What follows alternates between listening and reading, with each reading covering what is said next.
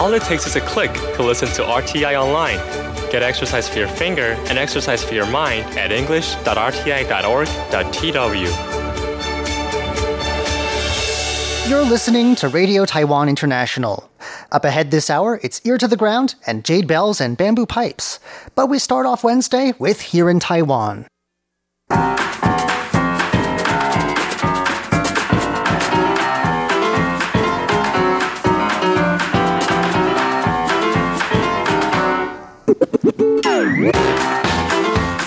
Hello and welcome to Here in Taiwan. Today is Wednesday, February 27th. I'm John Van Trieste, and joining me here in the studio today, it's Shirley Lin. Hi, John. And Paula Chow. Hello.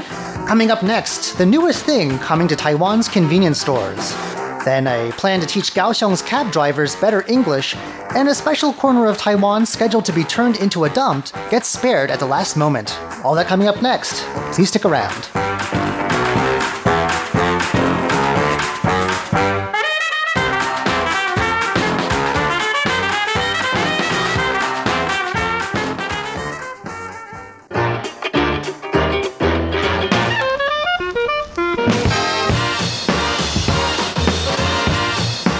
Taiwan's convenience stores. Is there anything they can't do? As we are finding out more and more, the answer seems to be no. You can get anything, anything imaginable that you could want, possibly want there, including, as we've covered recently, gyms uh, and even laundry services as well. You can get your clothes tumble dried at certain locations.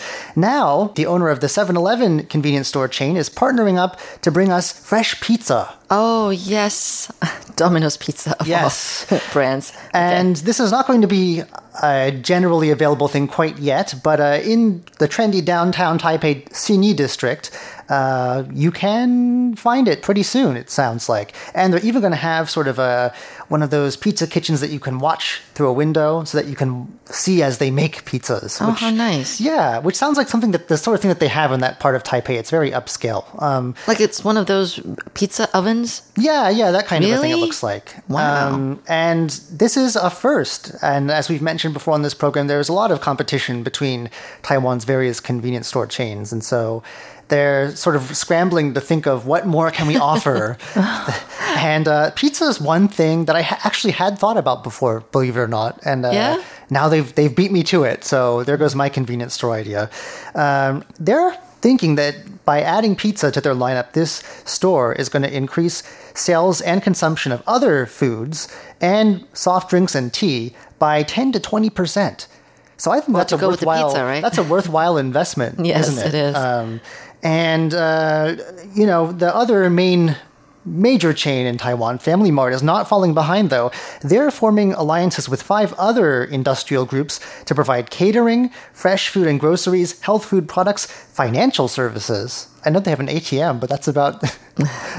and uh, maybe they'll do your taxes for you. And then uh, high tech and customer friendly financial services, yeah, and also laundry services that, like we mentioned, at select stores. There are over 10,000 convenience stores in Taiwan. We've got the second highest density in the world. Uh, we were beaten out, I believe, by South Korea recently, but I guess uh, our convenience store chains are working hard to regain the title. Uh, there, there is one on every corner in a lot of cases. That's not an exaggeration. And uh, because there are so many of them, they've just got to, you know, team up with other companies and try and try and get a leg up on the competition. I, I go to convenience stores almost, I think, two times, twice or three times, uh, no, a week. Oh, I, go, I, was, I, go, like four times a day. Yeah, I, I, guess I can't live without convenience stores. You don't have to stock up on anything because it's always there, like downstairs or yeah. around around the corner. I know most of them are need, open twenty four hours. If you need, I don't know, toilet paper at three in the morning, or a pack of playing cards, or paper clips, if you want to use restroom, you can use the restroom. In some places. If they, yes, if they provide um, it, yeah. But like a cup of coffee at four in the morning, if you need that, it's always there for you. So now pizza too. I'm looking forward to this.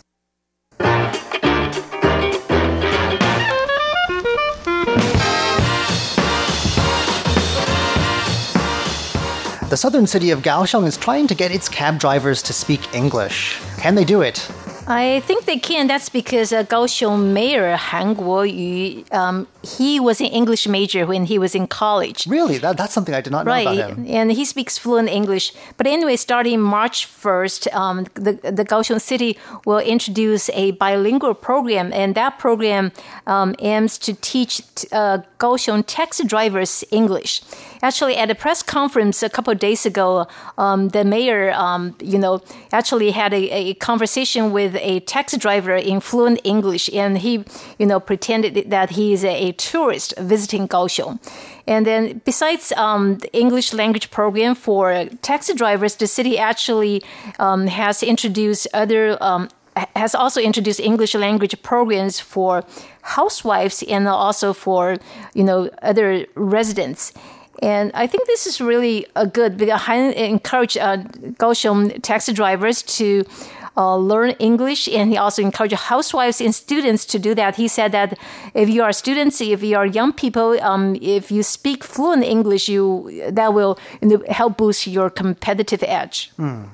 And one taxi driver said, um, I, I don't know if this is true or not, but he, he said that a lot of um, taxi drivers in Kaohsiung, they, are, they have basic English and Japanese language skills. And as there are more and more um, tourists visiting Kaohsiung, and he said there is a need to, you know, to learn English to have some basic uh, conversation skills. Well, there they do have a metro there, but I think there, you, if you're going down there and don't have your own mode of transportation, you definitely do end up using taxis a lot more than you would in like Taipei where mm-hmm. there's a lot more buses and other options for getting around. So, I mean, yeah, if you're going down there, that may be helpful. Right, but Kaohsiung is not the only city that encourages its residents to learn English. Actually, um, the, the whole country um, is encouraging the public, our government is encouraging the public to learn English. Recently, uh, the Minister of the National Development Council um, she um, did an interview in English. She was um, interviewed on a radio program by, um, I think, the ICRT, a local radio station. She encourages the public to speak uh, to speak English no matter when and where. And she also said, "Don't be too shy." She said, "The gov- um, she is willing to. Uh, she wanted to do the the interview English because uh, uh she wants to set an example. Because mm. by uh, turning Taiwan into a bilingual country is a key government policy. Yeah, it's one that I'm not sure is completely necessary, at least official bilingualism anyway. But the more languages you speak, the better generally.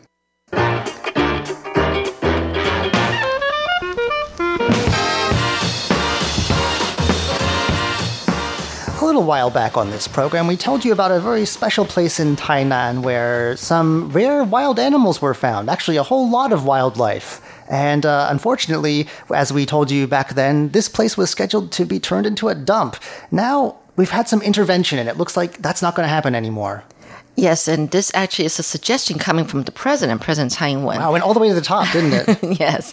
So I think from a dump to now it looks like it's going to turn into a tourist and cultural attraction. And we're talking about this large tract of land in Tainan's uh, Longqi district. And so um, the president is actually going to set up a cross agency task force to handle this matter. And so basically, what happened was that back in 2001, the executive yuan decided that the area was going to become a burial site for industrial waste. And they even passed an environmental impact assessment in 2003. But then what happened was that in 2010, the area got uh, reduced from like 75 hectares to 41 hectare. Like you know, almost half. And so, uh, and and then also, in addition to strong opposition from local residents. Yeah, no one's wants a dump in their backyard. No, no. So basically, the company that uh, was going to develop the place um, leveled part of the site and haven't even built any facilities on it.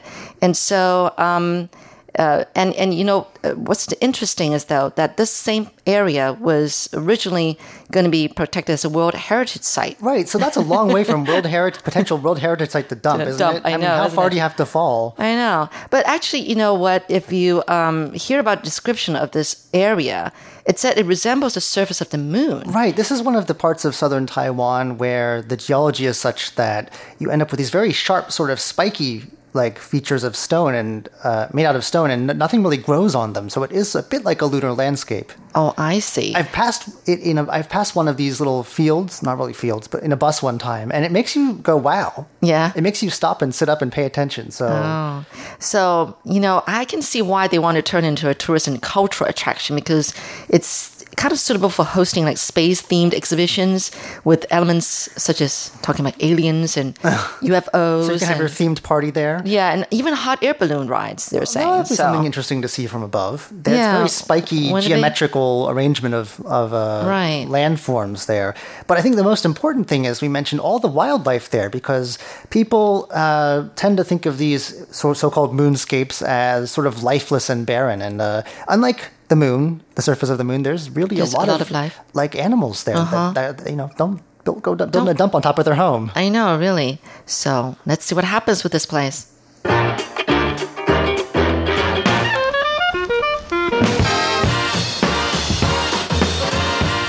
We go on now to a photography champion from Taiwan. Yes, uh, we're talking about 43 year old photographer Wu Yongshen. Um, he was awarded first place in a world class underwater photography competition.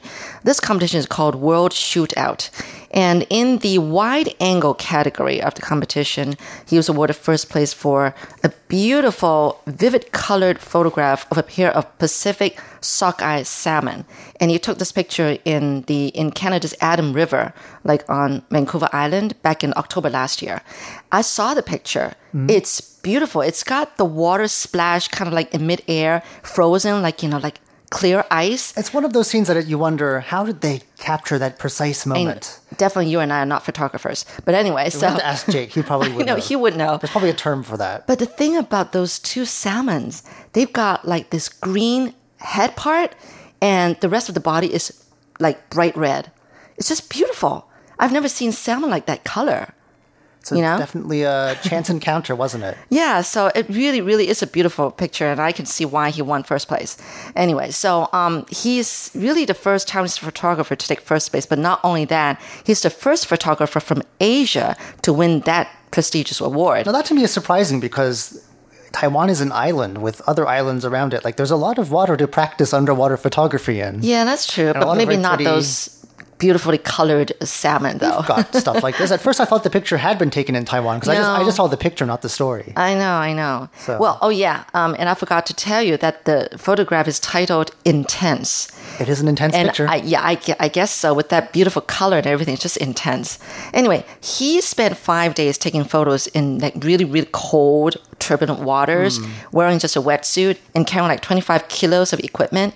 And um, he he got swept away too at one point and Oh, that's got bruised during the process. But um, hey, you know what? Um, with this reward, he's going to win an oppo- opportunity to go on a photography expedition capturing, guess what? Great white sharks Oh, in their natural That's the prize. habitat. That doesn't sound like a good prize. It's scary. I don't think that sounds like a. That should be the loser because he has to go do that.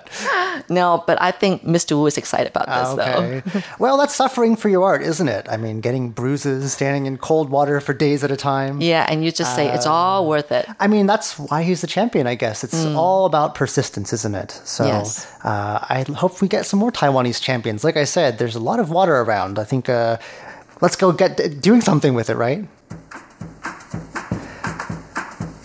Well, that just about wraps up today's edition of Here in Taiwan. I'm John Van Trieste. I'm Shirley Lin. And I'm Paula Chow. Don't go anywhere just yet. Up ahead next, it's Ear to the Ground and Jade Bells and Bamboo Pipes.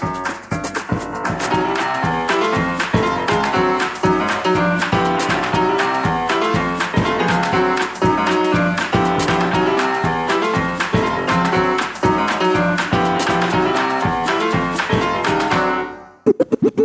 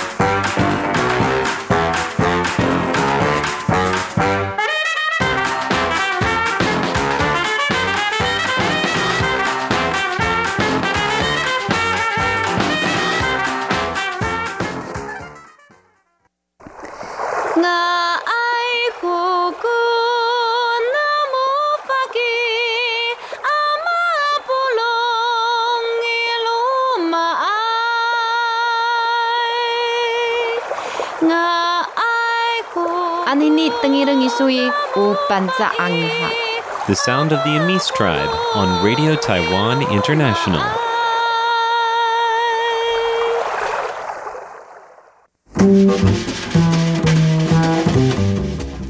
There's this sound that you can hear when you're standing at the front door of our radio station. It's a pretty faint sound, but I can hear it every day at dusk. I've asked a lot of other people about it, but no one else seems to notice it And I've wondered if my ears have become particularly sensitive, having spent the last 10 years traveling around searching for sounds that tell stories. But I think perhaps the reason I can hear it goes a little deeper. I'm Andrew Ryan, and in today's Ear to the Ground, I'm going to bring you a distant sound which helps me anchor myself to the world. 贴紧台湾的羊耳朵，an ear to the ground。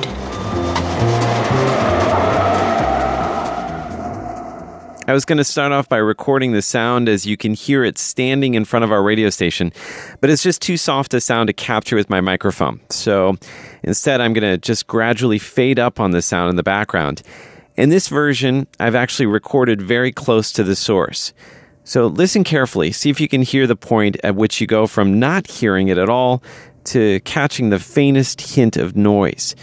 That's how the sound always appears in the late afternoon, furtively, sort of like the distant cicadas of summer, which just blend into the background.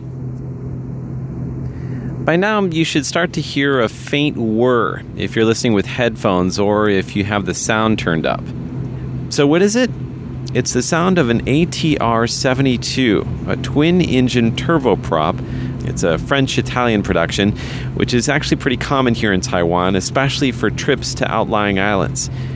Even though Radio Taiwan International is two to three kilometers away from the Songshan Airport in the middle of the city, I think the sound of the turboprops is unmistakable.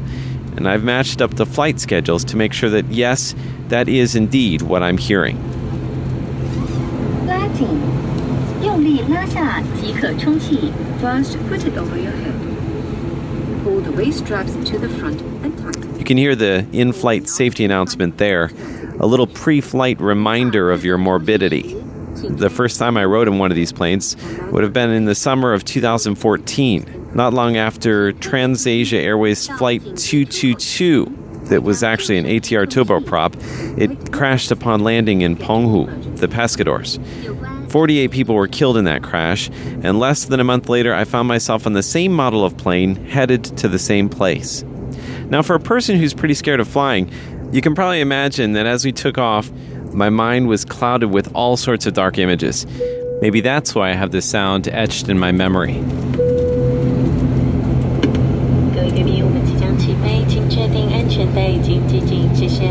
Ladies and gentlemen, the announcement comes in three languages Mandarin, English, and Taiwanese, and you can hear me tighten my seatbelt. Soon, our plane begins to pick up speed, and I watch as the scenery races by outside my window. You can see the airport, Taipei 101, and deep green mountains disappearing in the distance. I listen carefully for that moment when we leave the ground. Now, you can't actually hear the exact moment, it's easier to feel than to hear. You just all of a sudden know that you're no longer on the ground. Couple minutes later, and the plane levels off. I wonder if everything's okay in the cockpit and if the pilot did that on purpose or not, and fortunately, it's just a passing thought. My mind has settled a lot in recent years, and I've learned to hand over control. And that's true not just for taking off in airplanes, but for all sorts of takeoffs and landings in the rest of my life, too. New projects, new relationships, new directions in life. There's always a nervous tension the pre flight announcements reminding you that anything could happen at any time. How is this all going to play out, you wonder? And perhaps the reason for all that worrying, all those voices in my head, it's because I care a lot about what's going to happen. These days, when I hear the sound of the ATR 72, I don't think about plane crashes. I think more about the steady lift into the sky, the wheels gently leaving the ground, that brief feeling of weightlessness, and I enjoy the fact that very few people notice the sound. It's like my own private audio reminder that every takeoff comes with risks. And there are so many takeoffs every day, big and small, that require you to hand over control and just trust in what is to come. I know it sounds a little corny, but I do believe that if you listen very carefully, the universe will tell you what you need to hear. With an ear to the ground, I'm Andrew Ryan.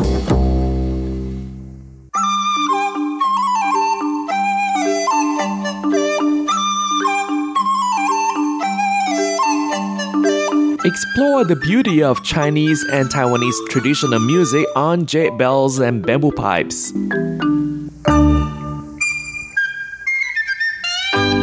Hello and welcome to this week's Jade Bells and Bamboo Pipes. I'm Carlson Wong in Taipei, and on today's show, we'll feature an album called A Commemoration for Master Hong Yi or Li Shutong, and the first piece is Farewell.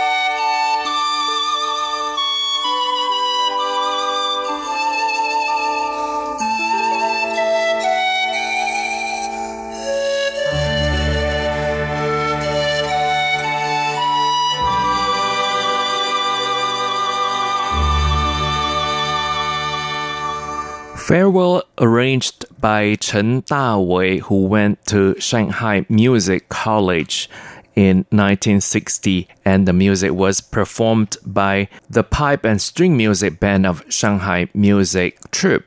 And next, we'll listen to the Xihu Lake.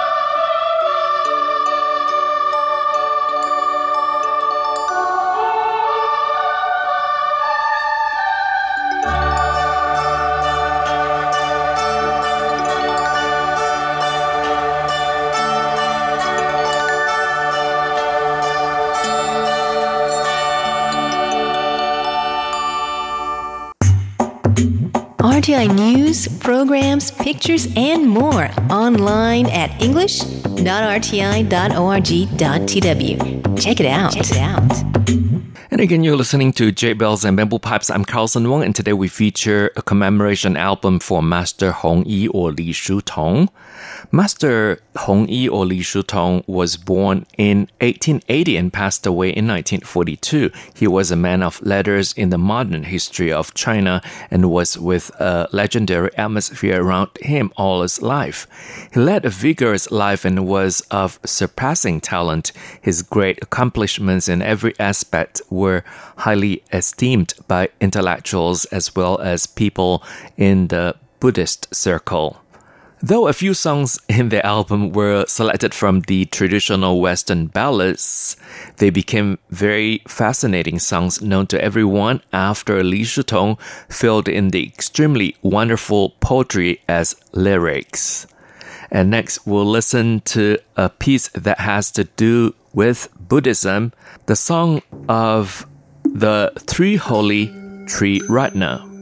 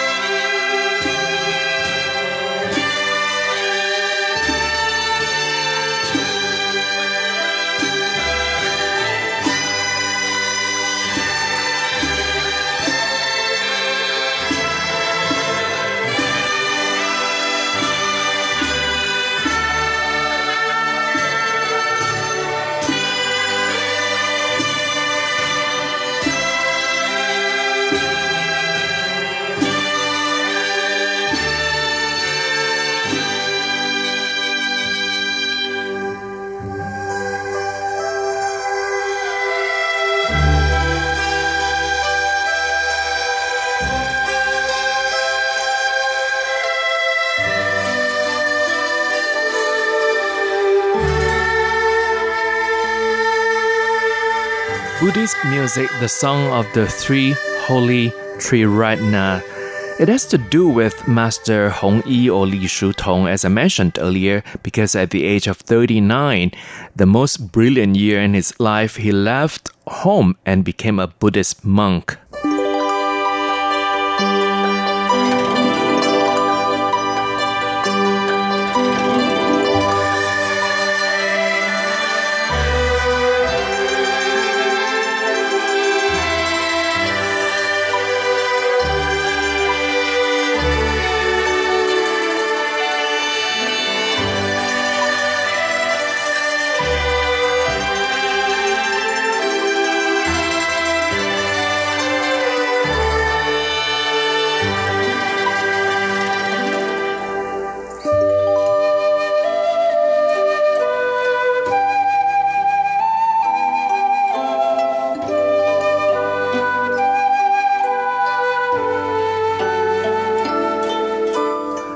Remembering the childhood, and with this music, we'll also wrap up this week's Jade Bells and Bamboo Pipes. Thank you for listening. For comments and suggestions, please write to PO Box 123 199 Taipei, Taiwan, and our email address is rti at rti.org.tw. RTI is short for Radio Taiwan International. I'm Carlson Wong, and I'll see you next. Thank bye.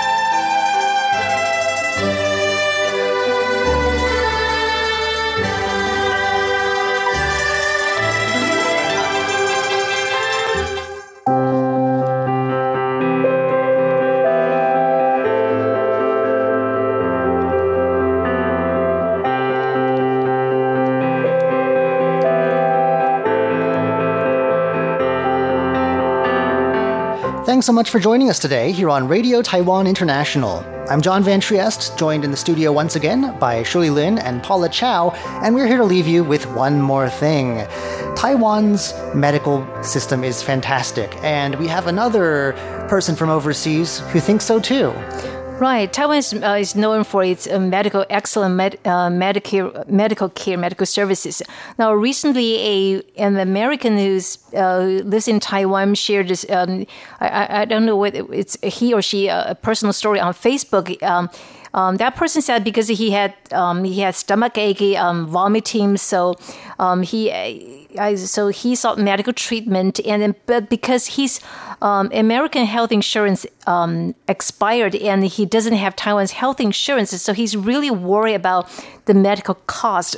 So um, he went to National Taiwan University Hospital, which is NTU Hospital, one of Taiwan's leading um, hospitals, to seek um, treatment. I think he went to the emergency room, and after 20 minutes, um, you know, he received uh, you know, medical treatment, and he had, um, I think it's a ultrasound, um, mm-hmm. ultrasonic, were taken, and then it cost him. Um, 80 US dollars. So he really praised Taiwan's medical environment, medical resources. He, he said the quality is excellent and uh, the service they offer um, service quickly, and then that post, when he posted uh, his personal experience on Facebook, received um, 80,000 likes. Wow. And was shared by um, 150,000 people. Well, why it's true that Taiwan um, has excellent medical services, but um, you know, large hospitals such as NTU Hospital is actually it has uh, taken more patients than it can accommodate because on Tuesday morning, guess what? In its emergency emergency room, about 180 patients were waiting there to be hospitalized. So wait times may vary, is what we're saying. Right.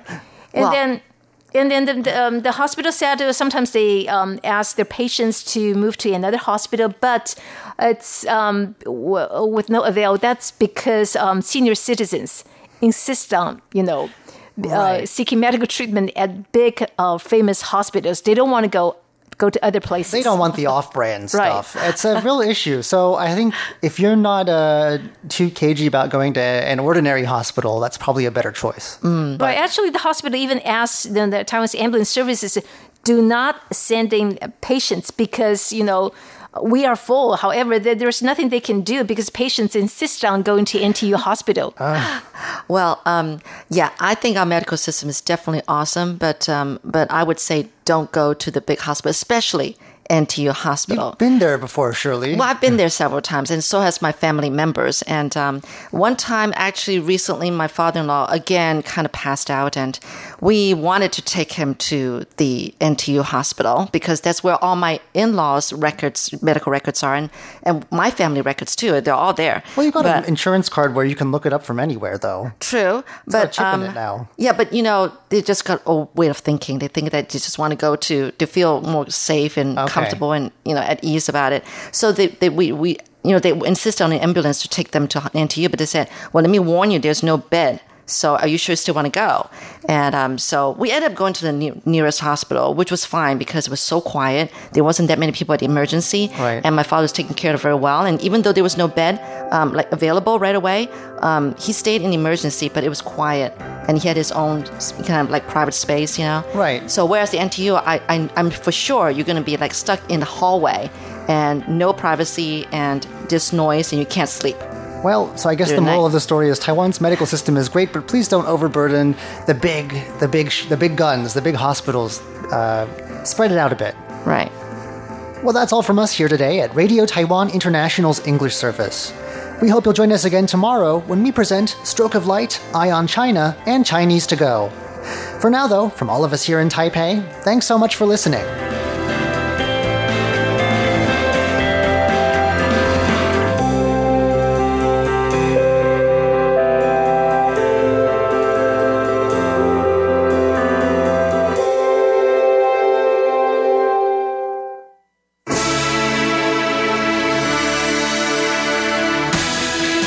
For listening to Radio Taiwan International, broadcasting from Taipei, Taiwan. Check out our website at english.rti.org.tw. Again, that's english.rti.org.tw for the latest news and features from Taiwan. You can also listen to our programs and watch videos as well. Our 60 minute English language program can also be heard every day at the following times and frequencies. In southern China and South Asia from 1600 to 1700 UTC on 6180 kilohertz. Again, that's in southern China and South Asia from 1600 to 1700 UTC on 6180 kilohertz. And in Southeast Asia from 0300 to 0400 UTC on 15320 kilohertz. Again, that's in Southeast Asia from 0300 to 0400 UTC on 15320 kilohertz. We'd love to hear from you. Please send your comments to PO Box 123 199, Taipei, Taiwan. Again, that's PO Box 123 199, Taipei, Taiwan. Or send an email to rti at rti.org.tw. Again, that's rti at rti.org.tw. Also, visit us on Facebook. The address is fb.me forward slash Radio Taiwan International. Once again, on Facebook, we're located at fb.me forward slash Radio Taiwan International for videos, photos, and news of interest from Taiwan. Thank you once again for listening to Radio Taiwan International.